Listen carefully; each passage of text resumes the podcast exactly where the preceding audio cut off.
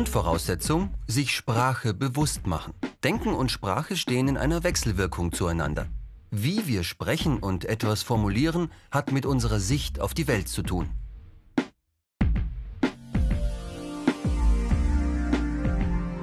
Sprache ist immer in Veränderung.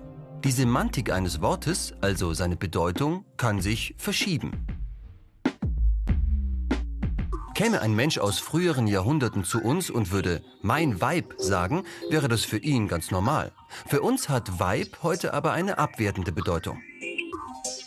Auch das Wort Fräulein passt nicht mehr in ein modernes Frauenbild.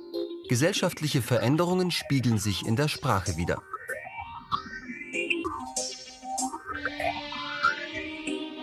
Gleichberechtigung der Geschlechter. Ein wichtiger Aspekt von Political Correctness. Konkret und sichtbar? Nicht nur die männliche Form von Wörtern verwenden. Das sogenannte generische, also für alle geltende Maskulinum, zum Beispiel Bürger, sondern auch die weibliche Form, also eben Bürgerinnen und Bürger. Die Schreibweisen dazu? Das Gender-Sternchen, zum Beispiel in Bürger-Sternchen innen. Oder der sogenannte Gender Gap, also eine mit Unterstrich markierte Form.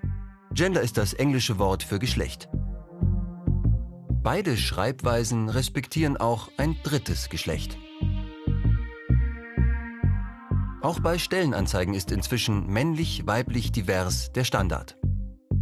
Außerdem, viele Wörter gab es lange Zeit nur in männlicher Form. Vorstand zum Beispiel. Die weibliche Form Vorständin hat es 2013 sogar in den Duden geschafft und gehört damit ganz offiziell zum deutschen Wortschatz. Political Correctness heißt auch, Einzelne und Gruppen nicht herabwürdigen und nicht ausgrenzen. Die Wortwahl entscheidet über die Bilder, die im Kopf entstehen, also zum Beispiel, ob wir etwas als Bedrohung oder als Chance empfinden. Das Wort Ausländer weckt ausgrenzende Assoziationen.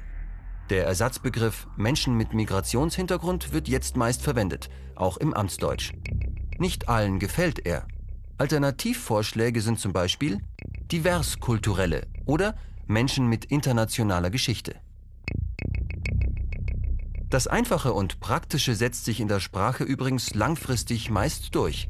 Fachleute nennen das Sprachökonomie. Political Correctness berücksichtigt die Würde Einzelner oder von Gruppen, auch in Berufsbezeichnungen zum Beispiel. Das Wort Putzfrau gilt als abwertend, Raumpflegerin als politisch korrekter Kritische Stimmen sagen aber, das sei einfach nur ein Euphemismus, also eine Beschönigung. Wer sagt was und in welchem Kontext, also in welcher Situation? Political Correctness heißt Verantwortung übernehmen. Beispiel, jemand macht über sich selbst eine flapsige Bemerkung. Das ist Selbstironie. Und was die Person über sich sagt, hat sie selbst in der Hand. Über andere so zu sprechen, kann diskriminierend sein und die Grenzen der Meinungsfreiheit überschreiten. Fazit? Der Navigator für Political Correctness ist Respekt.